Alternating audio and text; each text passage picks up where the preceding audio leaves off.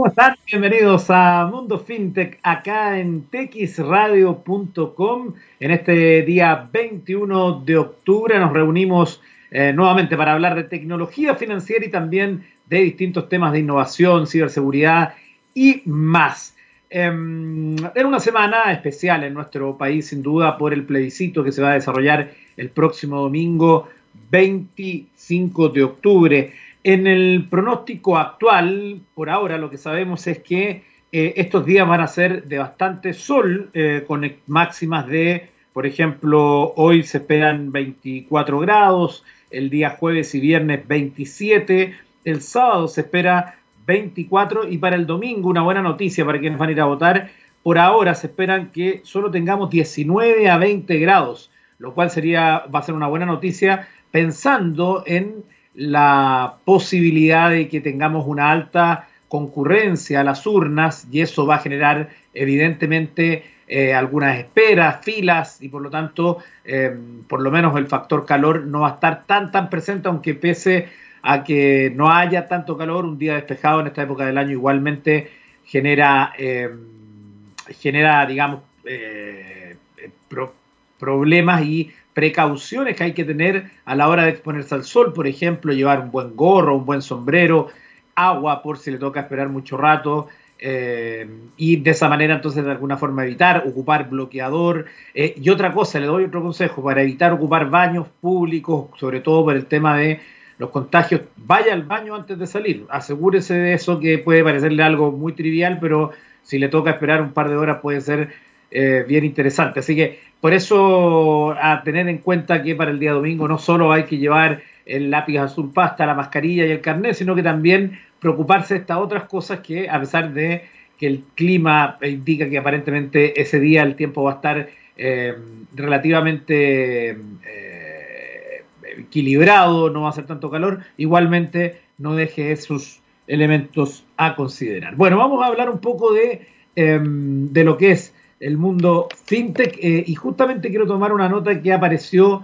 ayer en eh, la tercera, justamente hablando del mundo fintech eh, y que habla entonces de la irreparable, de, más bien, la irrupción imparable de la fintech. Se llama esta nota de la tercera entonces que estoy tratando de cargar, como siempre la tecnología jugándonos una mala pasada, estoy esperando que cargue eh, y que, como les decía, salió ayer, es además un artículo de, eh, opinión y tiene como, como eh, interesante elemento que la escribe Antonio Gil Nievas, ex CEO de Mo, y dice que en el 2010 el valor de las compañías y plataformas de pago, déjenme a ver aquí, ahora sí, de pago fintech era solo de un 3% de las 500 mayores empresas financieras a nivel mundial.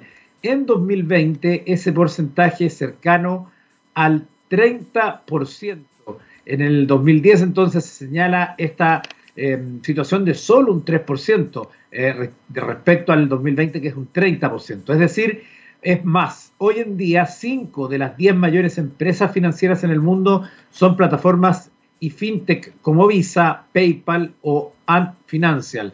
Las fintech llegaron para quedarse, su crecimiento está siendo exponencial y no parece que vayan a parar. De hecho, solo en Chile, según datos de Finovista, el ecosistema ha crecido casi un 50% de junio de 2019 y ya hemos visto algunas empresas financieras tradicionales asociarse o entrando a la propiedad de este tipo de compañías, mientras otras fintech locales ya iniciaron su expansión internacional y es que el uso masivo de datos de distinto origen, la inteligencia artificial y el machine learning permiten una mejor gestión de riesgos y mejores precios basándose en procesos más simples y enfocados en las necesidades y experiencias para los clientes, dice este artículo. Además, el pensamiento fintech parte por poner al cliente en el centro, entendiendo sus distintas necesidades, comportamientos y preferencias y en base a eso se organizan las operaciones y procesos de la empresa. Esta es la parte fácil, dice. Lo complejo viene por el lado de la cultura y de las personas. Es imprescindible generar formas de trabajo ágiles con equipos multidisciplinarios y OKRs objetivos y resultados clave. Significa que validen los pasos que se van dando. Parece sencillo cuando la empresa es una startup, pero a las empresas financieras incumbentes les cuesta eliminar, eliminar silos, jerarquías, burocracias e inercias que cohiben la agilidad y el enfoque en las necesidades y experiencias de los clientes. Las claves para poder lograrlo es un liderazgo claro que realmente crea que no hay tiempo que perder en gestionar el cambio necesario para convertir a toda la empresa en una fintech. Esto se puede conseguir orgánicamente o por asociación con una o varias fintechs como catalizadores e impulsores del cambio. Lo que está claro es que quien no esté en el barco es muy probable que no llegue a puerto. Parte de esta columna entonces que apareció ayer en el diario La Tercera y que habla entonces de, esta, de este crecimiento increíble desde el 2010 para las fintech con un 3% respecto al 30% de eh, mayores empresas financieras a nivel mundial hoy en 2020. También queremos destacar en esta, en esta emisión de Mundo FinTech otra noticia que viene en eh, un em, portal que se dedica mucho a todo el tema financiero tecnológico que es Cointelegraph. Eh, ahí habla que la TAM FinTech Market 2020 se realizará del 27 al 29 de octubre y se realizará en formato virtual. Este evento sobre tecnología e innovación financiera que este año tendrá entonces este formato digital es anunciado en eh, Cointelegraph con em, una fuente que es Colombia FinTech, que lo ha dado a conocer en su sitio web. Según explicaron, este escenario reunirá actores relevantes del ecosistema fintech latinoamericano para presentar las tendencias, retos y proyecciones del sector. La división de la agenda por componentes va a estar uno, el primero es una agenda de académica integral con invitados del sector público y del sector privado, tanto del ámbito nacional como del internacional. El segundo es un espacio para posicionamiento digital, donde distintas empresas de economía fintech podrán exponer sus portafolios de productos y servicios e interactuar con potenciales aliados, proveedores y clientes. Y el tercer componente se centra en una plataforma de networking en donde empresas de las cadenas de tecnologías financieras podrán interactuar entre sí para identificar posibles sinergias estratégicas de cara a su competitividad. Entonces ahí se habla de qué es la industria fintech, que ya lo hemos tocado mucho en nuestro programa, pero lo importante es recordar entonces que este evento se va a desarrollar de manera digital el día 27, 28 y 29 de octubre, el LATAM FinTech Market 2020. Bueno, antes de irnos a la música, le quiero comentar algo que es preocupante y que viene del mundo de la tecnología también y que habla de eh, los malos usos que tiene la tecnología en algunos casos. Son 680 mil falsos desnudos de mujeres en Telegraph se habla entonces de esta nota que trae hoy eh, Casata que dice el turbulento negocio del deepfake. Y entonces ahí se habla que se sabía que la tecnología deepfake iba a causar problemas sociales. Lo que tal vez no habíamos previsto es que ocurriese de forma tan precipitada y masiva. Desnudando tus conocidas a Telegram, en Telegram se llama esta nota y que dice que la agencia de ciberseguridad Sensity ha acudido a los medios para denunciar su último descubrimiento, una serie de canales de Telegram que han aglutinado entre julio y octubre a 107.000 usuarios. En solo uno de ellos se habían juntado 46.000 solicitando a bots que fabricasen imágenes de desnudos de mujeres.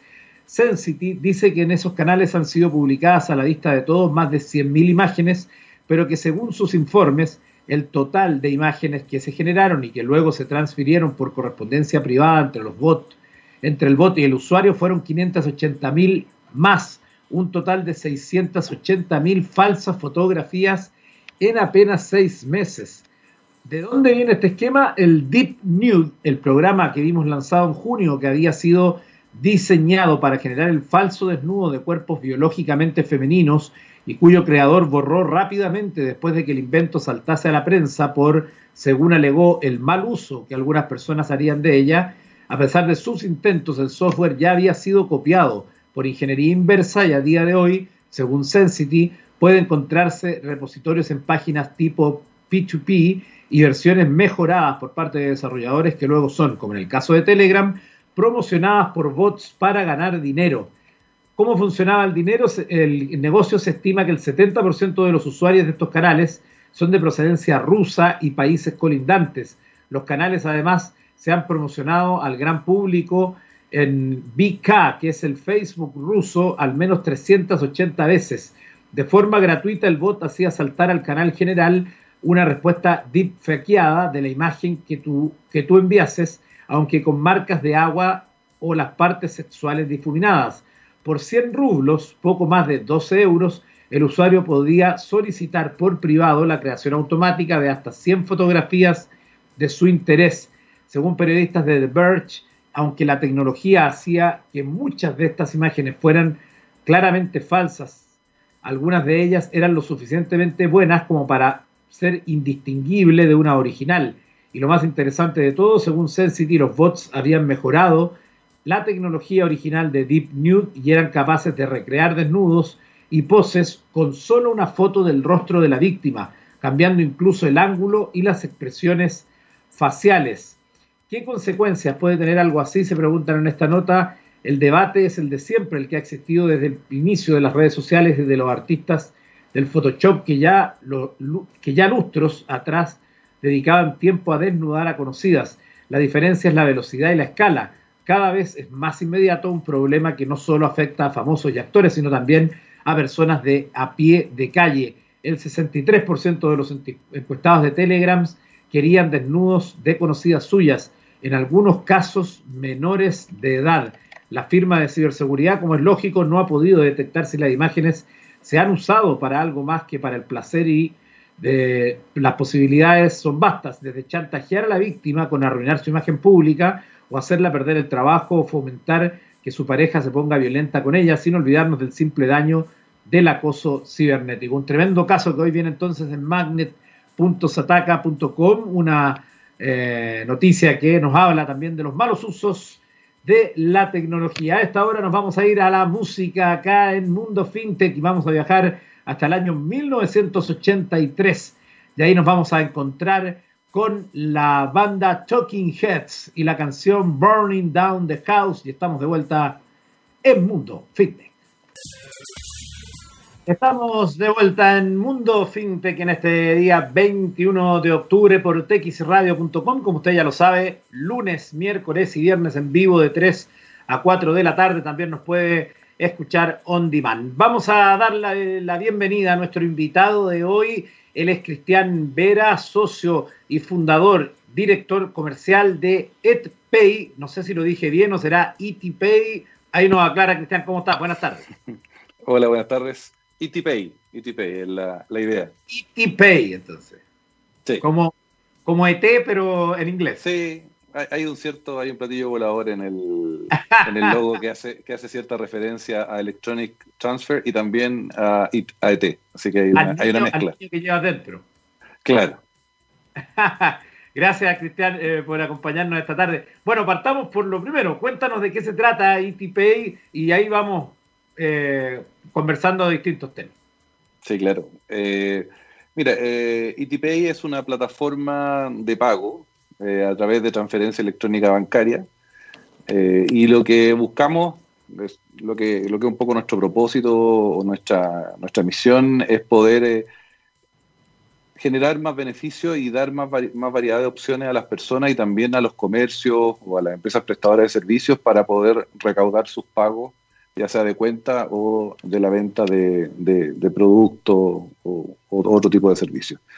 Eh, tenemos unas, los principales bancos de, de, la plaza están, están habilitados, es un proceso muy, muy simple de pago y finalmente esto permite a muchos clientes cuenta correntista y con cuenta vista poder hacer pagos directamente eh, desde su cuenta de una forma simple, de una forma muy amigable y para el comercio también de una forma muy simple y con una serie de beneficios técnicos y tecnológicos que le permiten que sea todo muy rápido. Partamos por los usuarios, porque aquí tú hablas justamente de dos mundos. Uno son los usuarios y otro también eh, que sería una relación más B2B, una cuestión más de, de, pensando en el comercio, prestar el servicio.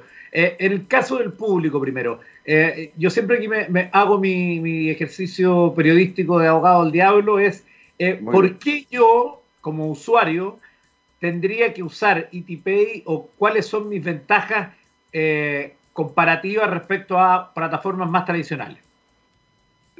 La primera es que hemos trabajado en hacer una experiencia mucho más simple para el usuario, eh, que no sea que dependiendo del banco o del tipo de comercio me encuentre con una experiencia distinta. Por lo tanto, la experiencia es eh, idéntica, ya sea que esté pagando una cuenta telefónica, una cuenta de agua o esté comprando un producto.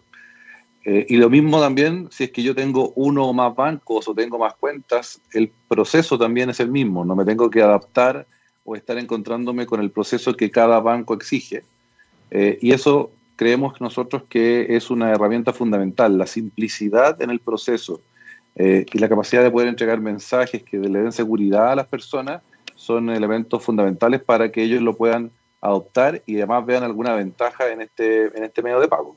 Finalmente, simplificar la vida de las personas.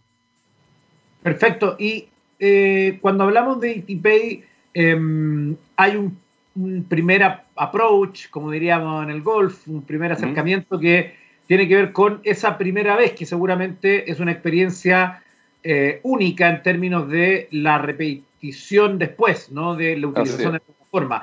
En esa primera eh, ¿Cómo podríamos describir el paso a paso de esa primera vez entre ETPay y un usuario?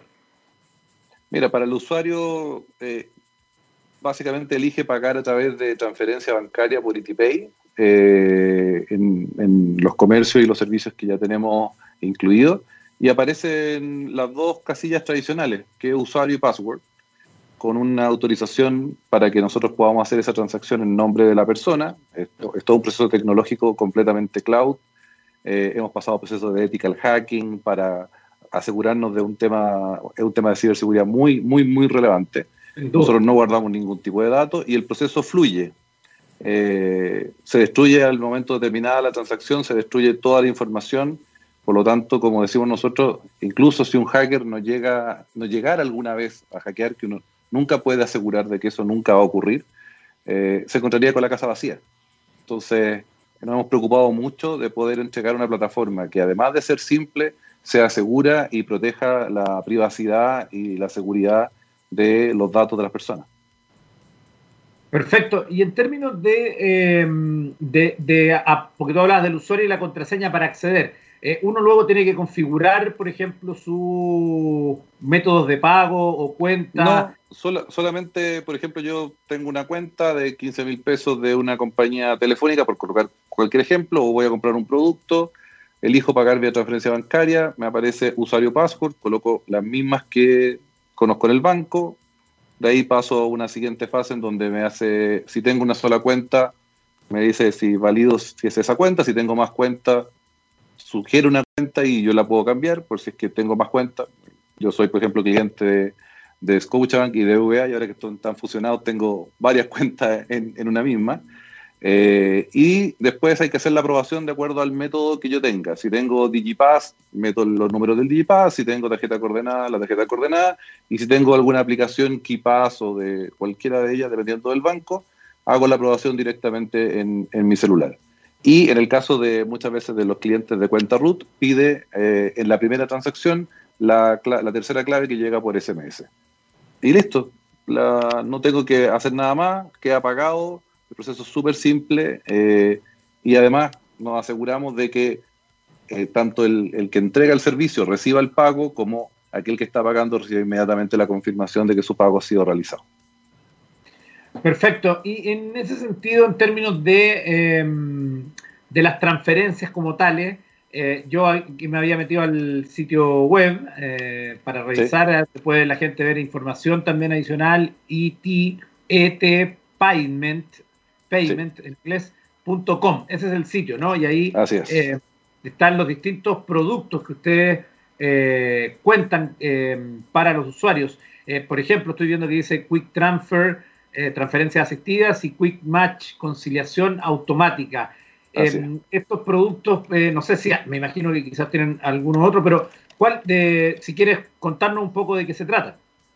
Sí, Quick Transfer es lo que estaba contando hace un minuto, que era las transferencias eh, en línea para poder pagar un producto o servicio. Y Quick Match es un producto que hemos desarrollado pensando en, empresas eh, que necesitan, a veces, o sea, necesitan conciliar sus pagos y reciben muchos pagos a través de transferencia y muchas veces no saben de qué son los pagos. Entonces es un proceso en donde nos integramos junto con la empresa o con su proceso de recaudación o ellos nos dejan disponibles elementos que son de pago.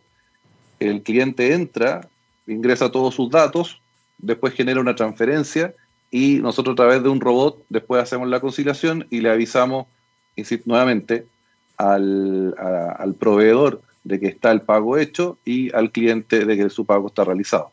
Es un producto que está enfocado más, insisto, en, empresas que reciben pagos de otras empresas.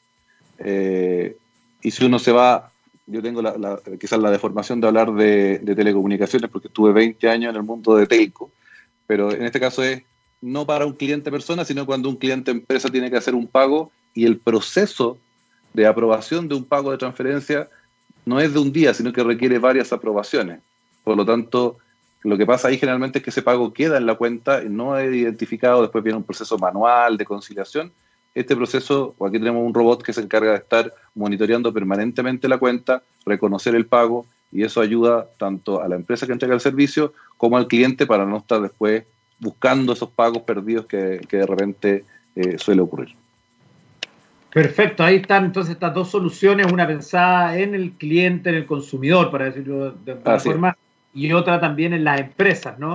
Em, respecto a lo que pueden utilizar con ET Payment. Eh, también en el sitio estaba viendo que, y ustedes ya ahí más tienen declarado em, el funcionamiento, por ejemplo, con los bancos. Eh, no sé si esa información la, se puede, la podemos entregar, porque entiendo que una cosa es el Quick Transfer, que es pensado en el consumidor, y Quick Match pensado en, los proveedores o de servicios. Eh, bueno, nosotros tenemos prácticamente todos los bancos grandes de, Chile. Tenemos el Banco de Chile, el Banco Santander, el Banco Estado, el BCI, el Banco mm, Itaú. Estamos integrando, terminando de integrar esta semana el Banco Falabella y el Banco Scotiabank. Eh, y después vamos a integrar uno, algunos bancos más que son eh, de nicho, como el Security, el Vice y otros más. Eh, y en el fondo, nosotros, tú sabes, los bancos todavía no han entregado APIs para conectarse directamente, por lo tanto, nosotros, haciendo uso del derecho del consumidor de que sus datos son propios, nosotros actuamos en nombre de, de, los consumidores a través de robots que hacen todo este proceso eh, y que finalmente hacen más simple la, transferencia para las personas y para las empresas al momento, al momento del pago. Eh, respecto a, la aplicación o, la, o el servicio para las eh, para el comercio, pensando en el comercio como, como público objetivo, eh, ustedes tienen un servicio opcional que se llama White Label. label. De, qué se trata ese?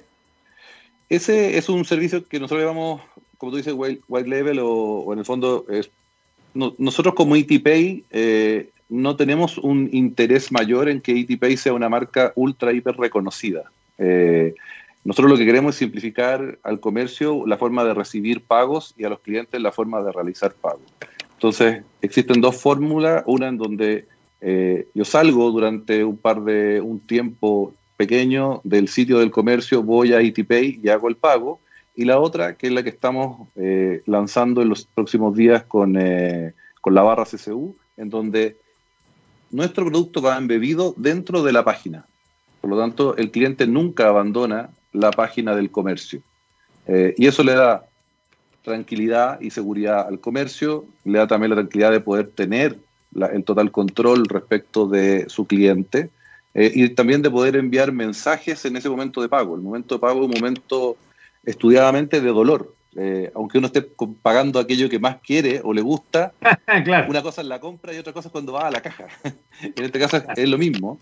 Eh, y en, todos los estudios de satisfacción, de experiencia de clientes, ese momento de pago eh, se está estudiando en el mundo como un momento de comunicación muy relevante para la empresa en su relación con los consumidores para entregar también buenas noticias y hacer de ese momento, que es un momento fisiológicamente o cerebralmente de dolor, en un momento en donde recibes buenas noticias, en donde te entregan información, en donde te pueden entregar beneficios, clubes de fidelización, upselling, cross-selling, por lo tanto se transforma en una oportunidad de interacción directa con el usuario porque además tú sabes quién está al otro lado. No es una persona X y le puede entregar un mensaje mucho más personalizado. Esa es, la, esa es una de las ventajas del white label o el producto que va embebido dentro de las páginas de la empresa. Perfecto, estamos conversando con Cristian Vera, socio fundador y director comercial de ETPay. Vamos a ir a la música en este minuto en el mundo fintech y estamos de vuelta para seguir con esta interesante conversación y nos vamos a ir a escuchar a la banda de rock formada en 1989 en el estado de California, Blind Melon, con la canción Cheng y estamos de vuelta acá en Radio. Estamos de regreso en Mundo FinTech conversando con Cristian Vera, socio fundador y director comercial de ETPay. Em, Cristian, antes de entrar en estos últimos minutos a hablar de la industria como tal, eh, no sé si hay algo más, alguna invitación o algún eh, dato que quieras destacar de ETPay o quizás las proyecciones o lo que viene en los próximos meses para ustedes. Bueno, eh, Sí, en ETPay estamos, estamos creciendo súper rápido. Partimos con nuestro primer cliente en abril, mayo de este año. Eh, ya estamos integrándonos con distintos clientes, con algunas compañías de telefonía, eh, también, como decías, con, con, la barra y con, otros con otros comercios. Estamos realizando los plugins con distintas plataformas de e-commerce.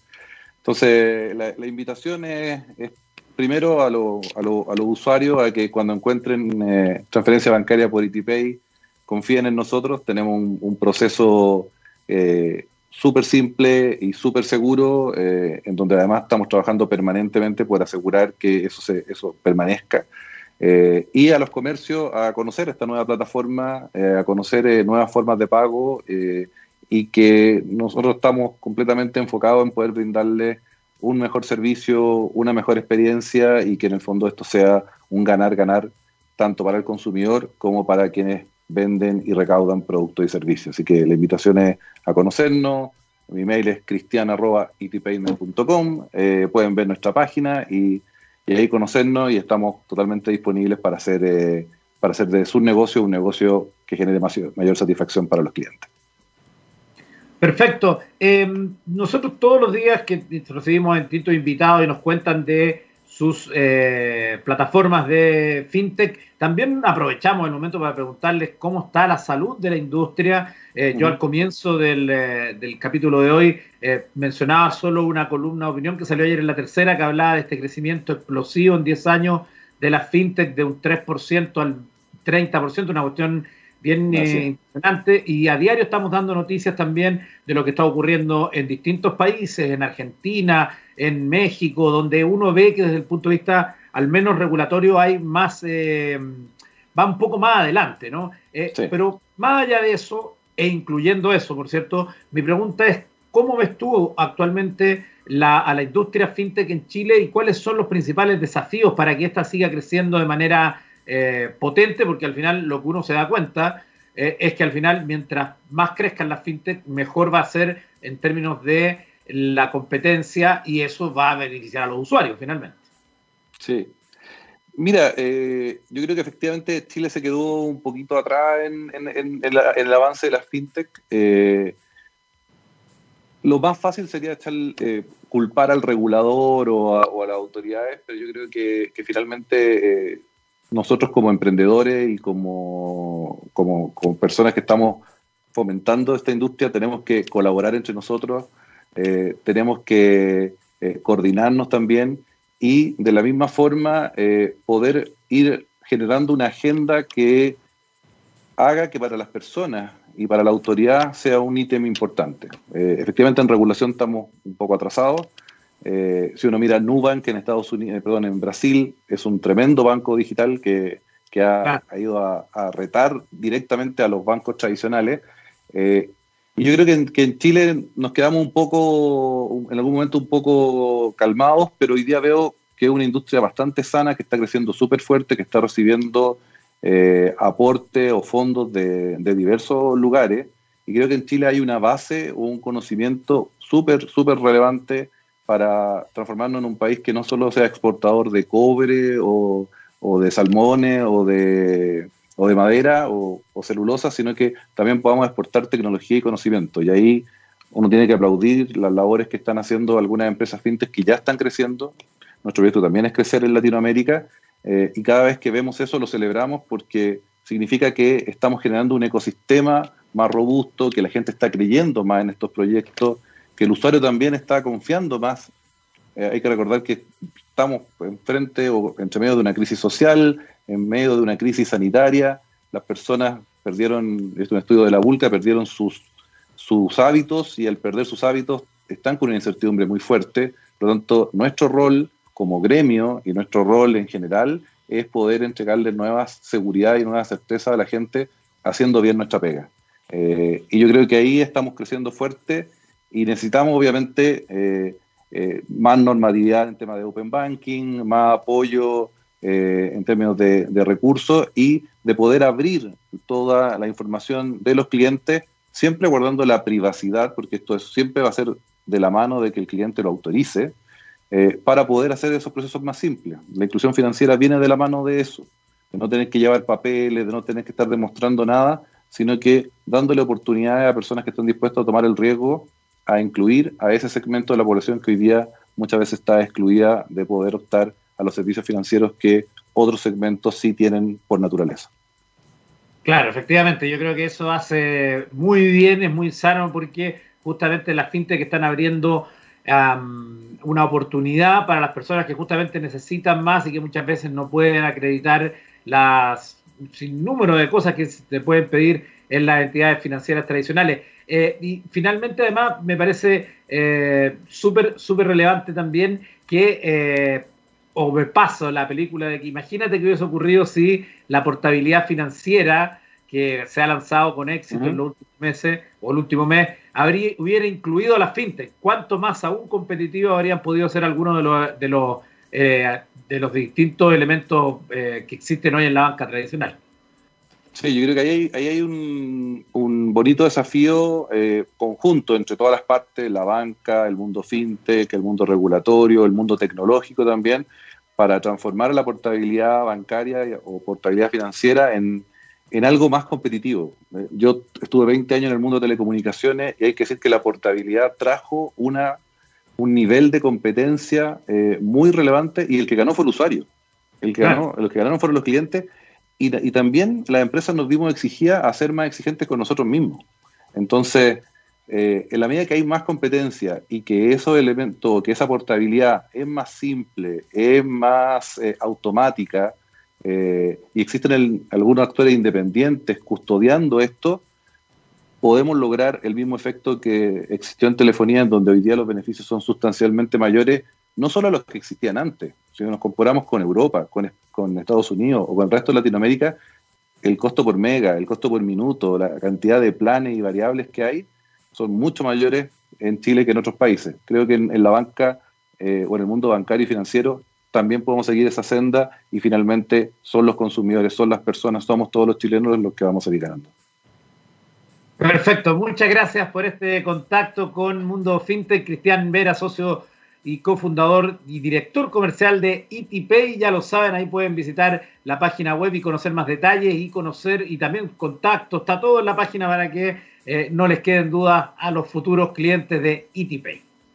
Muchas gracias por la invitación y que tengan todos un muy lindo día. Igualmente, muchas gracias. Gracias a ti. Bueno, en los últimos minutos de nuestro mundo fintech también vamos a revisar algunas informaciones del mundo de la tecnología. Netflix reporta grandes ganancias rentando películas y series en discos.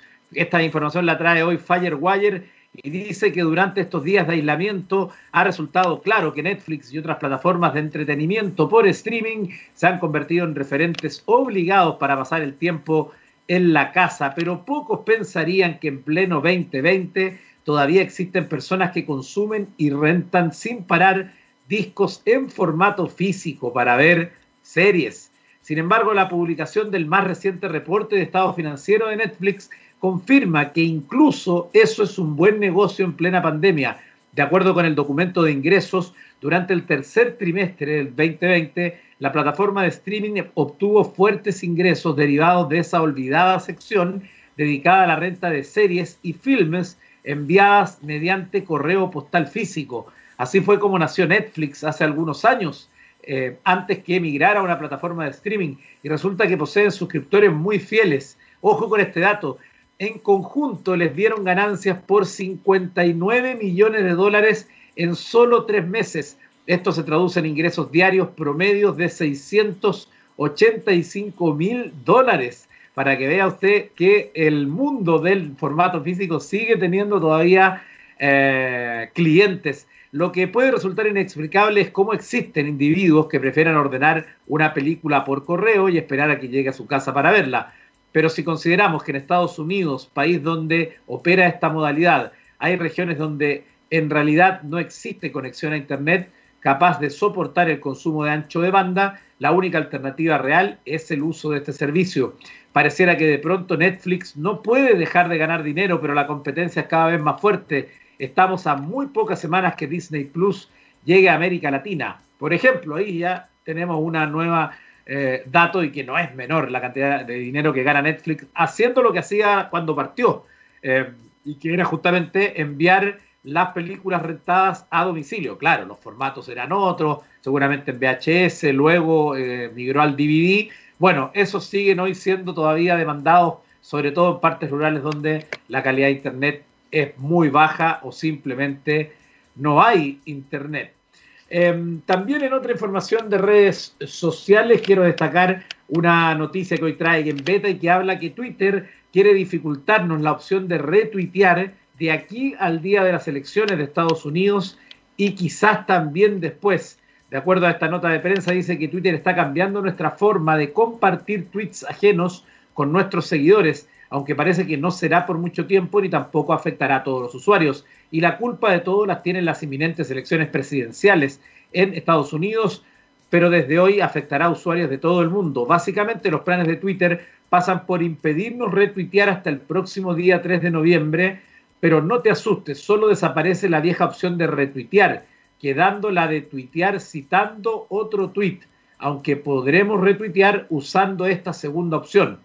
Confuso, señala esta nota, actualmente cuando intentábamos retuitear un tweet ajeno, Twitter nos mostraba dos opciones, como lo detalla una imagen que sale retuitear y citar retweet.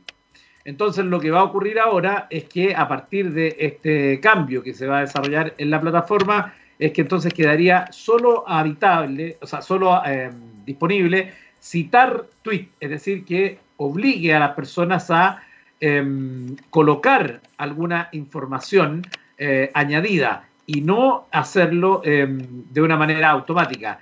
Entonces, esa opción desaparecerá para un número indefinido de usuarios. La otra que sigue vigente te permite adjuntar un tweet ajeno o tu tweet propio el truco está en que si no escribes nada en dicho tweet, tus seguidores seguirán viendo un retweet normal y corriente. Se entiende, ¿no? En el fondo. Si usted no, no pone nada en el citar retweet, se va a ver como un retweet normal. Lo que va a evitar Twitter es hacer un clic más o va a obligarte a hacer un clic más si tú quieres hacer retweet, eh, justamente para evitar que se propague la desinformación. ¿Por qué tanta molestia por parte de Twitter para causar confusión y tener que deshacer el cambio dentro de un par de semanas? En primer lugar, no está claro que el cambio vaya a desaparecer, pero Twitter habla de que se reevaluará su continuidad. Desde la red social confían en que añadiendo un paso más en el proceso de retuiteo, los usuarios tendrán la ocasión de reconsiderar lo que están compartiendo o como mínimo a eh, animarse a aportar algún matiz u opinión propia al respecto. Es lo que dice entonces Twitter, una información relevante de lo que va a ocurrir en los próximos días. Llegamos al final de nuestro capítulo de hoy de Mundo FinTech acá en texradio.com. Sigan nuestra sintonía. Yo me despido con esta gran canción de Morrissey del año 2006, You Had Killed Me. Nos vemos el viernes en más Mundo FinTech.